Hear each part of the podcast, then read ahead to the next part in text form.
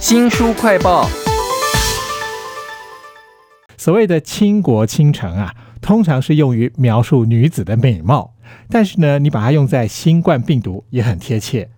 在疫情爆发的初期啊，有人一家子十几天之内就死了四个人，难怪政府就会毫无预警的马上决定要封锁。而一般人呢，只能够惶恐，只能够去强买口罩或者是酒精啊。我们要为您介绍一个作家张玲，他在温州被困了二十一天哦。他写的一本散文书叫做《一路惶恐》。张玲您好，哎，主持人好，读者朋友好。其实您是一个加拿大的华人哦，在过农历年的时候呢，回到了浙江的温州老家，结果就被疫情困住了二十一天。那个时候啊，你住在哪里？我在看这本书的时候，觉得你把那个地方写的好有趣哦。我想略微回过头来一点，就讲那个倾国倾城，因为这里是个有意思的笑话哈。呃，因为我从三亚一下飞机呢，就一脚就踩进了这个温州的疫情，然后从温州回来呢，又一脚就踩进多伦多的疫情，好像呢我走到哪里就把疫情带到哪里，所以我的朋友就笑话我是。倾国倾城是这么来的哈，呃，那么我在疫情期间，我到温州呢是住在，呃，我父亲留给我的一个老城区的一一个很小的老房子哈，呃，那边呢是没有电梯也没有厨房，而且特别特别的小，大概只有二十多平米吧哈，呃，我呢就把它叫做蜗居哈，就那个蜗牛的蜗哈。呃，每一次回家呢，其实我也可以住旅馆的哈，但是呢，我还是都选择住在蜗居里边，因为它呢，窗外有一条河，有草地和民居，河上面常常有船走过，我觉得这个景色特别美，所以呢，嗯，我常常把叫做上帝的角落哈。呃，但是这个新冠疫情以来呢，这个受控的时候，你不能出门的时候，你的感觉就变了哈。我就想起那个我读中学的时候，课本里读过，可能台湾读者会比较陌生，是捷克有个小说家叫夫契克，他被关进去的那个房间是从门到窗是七步。从窗到门呢也是七步，那我的那个地方可能连七步都不到，所以我就想呢，同样的一个地方哈，在你可以自由出入的时候呢，你感觉是天堂哈，但是你受这个疫情。所困，你就突然感觉它就成了牢笼。其实，在你被困在这二十一天里头啊，心情真是一路惶恐。但这个蜗居也给你带来很多的回忆。我们稍后再介绍，尤其是你对于吃这件事情的各种紧张的感觉啊。但书里面其实还有好几个角色，我觉得这本书虽然是散文，但是那几个角色就像是小说的主角一样，非常生动。例如说，你有一个哥哥，很瘦，但是很大嗓门哈。他每次要拿那个食物来给你的时候，你那个房子并不是。隔音很好的啦，你会觉得说哦，邻居都听到了，你会觉得很害羞啊。那在这本《一路惶恐》里头，还有哪几个常出现的角色呢？嗯，其实讲到我哥哥那大嗓门哈，我害怕的不仅是呃邻居听到，而且是那时候是管控的嘛，不应该自由串门的嘛哈。我我很害怕被邻居听见，然后呢，就是说我违反这个禁令，还有这一层意思哈。啊，的确，我哥哥就是你说的那么一种性情中人哈。我写小说写惯了，就把这个手法带进散文里来哈。所以我在书里说他呢，就是一个彻头彻尾的不可理喻的乐观主义者，就没有任何东西可以长久的打湿他的快乐。他就是这样一个人啊。当然还有别的角色，但另一个比较主要的角色就是我妈妈了哈。我这一次回去本来是给他过九十大寿的。那他老人家呢，身体不是很好，呃，家里有老人的人可能都会理解我说的什么意思。他寻常的时候是比较爱为一些琐事会抱怨，然后这次疫情一爆发呢，他就必须在我哥哥家里住，而且一住就是蛮长的一段时间呢，所以对大家都是一个蛮大的考验。是，呃，但是我感觉这一次由于疫情呢，他自己也知道了这是一个他无可更改的现实，他就变得。沉默了许多。那么我们原来是定的九十大寿的寿宴嘛，哈，后来就取消了，没办法。哥哥就想尽办法，我都很吃惊，他能弄到一个蛋糕，就水果蛋糕。然后我们就是非常冷清的给妈妈过了九十岁生日，他就吃那个蛋糕，他就非常的安静，吃完一片，呃，又要一片，然后把盘子刀子上的奶油都舔得很干净。他那个安静的样子，突然让我很难过。我我倒宁愿他这个时候能够抱怨，但他就不抱怨了。然后让让我想起我走的时候呢，离开温州，我都不敢回头看他，因为我走出很远了，还能听见他在哭哈。因为我们大概都知道，这次的离别是跟平常的离别不太一样。嗯。其实张玲在《一路惶恐》这本散文集里，它还有一个非常重要的一个描写，就是惶恐是来自于困嘛。哦，我觉得你描写的好生动哦。例如说，你困在那个蜗居里面，没有办法出去，也不能采买，然后你自己也不太有生活能力，都只能够传一个讯息啊，给远在三亚的老公说：“我是在孤岛了。”其实还有好多被困住的感觉哦。有哪些情境呢？嗯，我觉得你特别好提到这个“困”字，我觉得几乎是个关键词哈。其实这“困”呢，我觉得不光是这个管控条例里规定那个大家不要出门的那个“困”，那是一个 physical 的“困”哈。但是人对这个疫情的恐惧，就会让你自觉的你也不会轻易出门。那个 三周里，我有时候想起来很好笑，每一次出门的原因都是为了吃饭啊，找东西吃。就是本来我们寻常的时候出门是有很多丰富的意义的，对吧？我们是社交啊、娱乐啊、锻炼身体啊，所有的这些意义就全没了，人就变得跟那个动物一模一样。外出的目的就是寻食，哈。从我住处到我哥哥家里呢，就那么长的一条街，半个小时走下来，竟然没有一个人，你就会感觉你是在那种科幻电影的场景里边哈。但是呢，真是没有想到，满街都是猫，人类把空间给让出来了哈，他们就会立刻把那个腾出来的空间占满了。所以呢，我觉得这个“困”字哈，就是对人来说的困，对动物来说就是全然的自由哈。所以一切都是那种相对论哈。在这本《一路惶恐》里头，除了“困”之外，另外一个我觉得用“饿”字可能也还不是很贴切，是一种不足的感觉。就是你一直在讲找东西吃，不管是搜一个泡面啊，吃你哥带来这个菜的剩菜啊，还有好多都是跟吃有关的哦。呃，是的，是的，因为我的住处，我刚才讲我没有厨房嘛，呃，这个居家令一下来呢，我又不能外出买东西，即使买了，我也不能煮，所以在那个情况下，这个三餐突然就成了非常操心的事情嘛。嗯，我想基本就是这么解决吧。能够出门的时候，我就步行到哥哥嫂子家里混饭吃，经常是吃完了一顿再带走第二天、第三天的饭。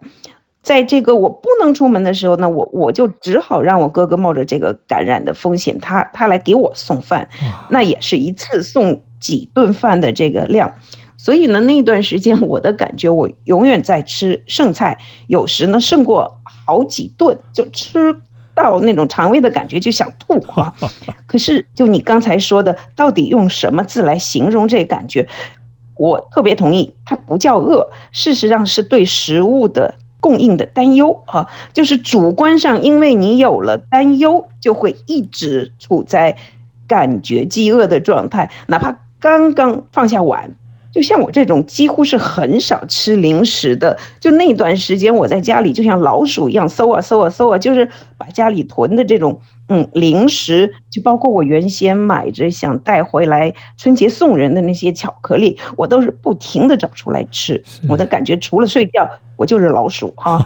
嗯，有一次记得隔了好几天之后呢，嗯，我终于出门到哥哥家里呢。就看到嫂子做的新鲜热饭，我已经好几天没吃到热饭了，所以我以以为我会狼吞虎咽的哈，谁知道呢？我在他们家的这个饭桌上一坐，坐到妈妈、哥哥、嫂子、侄子身边的时候，心里这一安定，突然就一点儿也不饿了。哦，嗯，我那个时候睡觉睡得特别不好嘛，就在那一刻坐在饭桌上。我就突然很想睡，我就一下子就懂了，这个饥饿感不是真的饥饿，其实是因为太孤单了，也是太紧张了的缘故吧。是在疫情困住了你的这二十一天里头，这一路惶恐，其实也有很温馨的被别人好好的接济的时刻，那就是你找不到的口罩，有一个你以为跟你不是很熟的人，结果突然就送了口罩来，那张我觉得也描写的好好哦。是啊，那一阵子就疫情刚开始的那个阶段，就符合标准的口罩真是太难买到了。就是在温州，我有一个女朋友，认识也是二十多年了。你有没有这种感觉？有的朋友你是君子之交淡如水的，就怎么也不是特别热火的哈。后来呢，就加航宣布停飞的第二天，我心情就特别差，我不知道能不能回来。然后我就不知道怎么的想起来给他发了一条信息，我说我的情况蛮糟糕的，我可能会困在温州出不了城。我都不知道我在温州有这么多亲友，我为什么单单给他发了这条信息？后来呢，他的回信是半天过后才来的，他也没安慰我，只是问我你需要口罩不？哈，我当时根本就顾不上客气，我就告诉他我真的需要。所以呢，就第二天是正月初七，是这个出行限制令发布的前一天，街面上就就一个人都没有了。他真的一个人开着车走进我的巷子，哈，就。一一路上，这大家就趴在这个窗口来看他。我下去迎接他呢，看见他脸色特别的不好看，因为他刚刚得过带状疱疹。我们连手也没敢握，他就远远的递给我一个就透明的尼龙口袋，里边是几个 N95 口罩。在这样满街惊恐的情况之下，他又生过一场大病，就这样雪里送炭的给我送口罩，我。想到这样的友情，我到今天我都很感动哇！在这个时候。送口罩来给你的这份恩情也真是很难得了。用倾国倾城来形容，我觉得是非常好。你自己甚至还开玩笑说，之前也有那个一场大瘟疫毁掉了一个非常有名的作家的才情。那你自己呢，好像也觉得被毁掉了。但实际上你的文笔还是非常的好。我在书里面看到你好多的描写，甚至你讲到说，呃，你看到那个李文亮这位吹哨者的医师死掉之后，你自己也昏昏沉沉的睡着了，然后突然醒来的时候，发现一片漆黑，以为自己死掉了。发生什么事情啊？哦，就是那阵子可能就是一个人待的太久了，而且心里太紧张、太惊恐，我觉得脑子都坏掉了哈。然后呢，我就记得这个根本就没有办法读书写作，一天到晚就是在刷手机。然后那天一大早醒来，就看见李文亮去世，那心里是很悲伤。呃，我呢就伸手去摁那个床头的开关，灯没亮，我就又取过这个电视的遥控器。也是没有用，然后在所有的灯都同时失效，我就觉得那个感觉就是手摸在开关上的那种肉的神经的感觉完全没有，我就那一下子突然想起，就是几天前在手机上看到的一部这个网上的疫情小说，他就说有一个人困在家里呢，他呢想去洗手，但家里那个红外线感应的龙头呢却出不来水，呃，他以为是龙头坏了。后来他看见他养的那个猫呢，从那个龙头边上跑过来呢，突然水就出来了。他一下子醒悟过来，自己已经是个幽灵了哈。就是那一刻，就想到这个故事，突然就一身的毛骨悚然。我就怀疑自己到底是不是已经不在这个世界上了。就是说，这死的不是李文亮，是我哈。就那天的早晨，惊恐特别的。错乱，我觉得是神经错乱的哈。这后来呢，清醒过来才明白，不过就是那一刻就是很短暂的停电罢了哈。所以这一件事情给我的印象。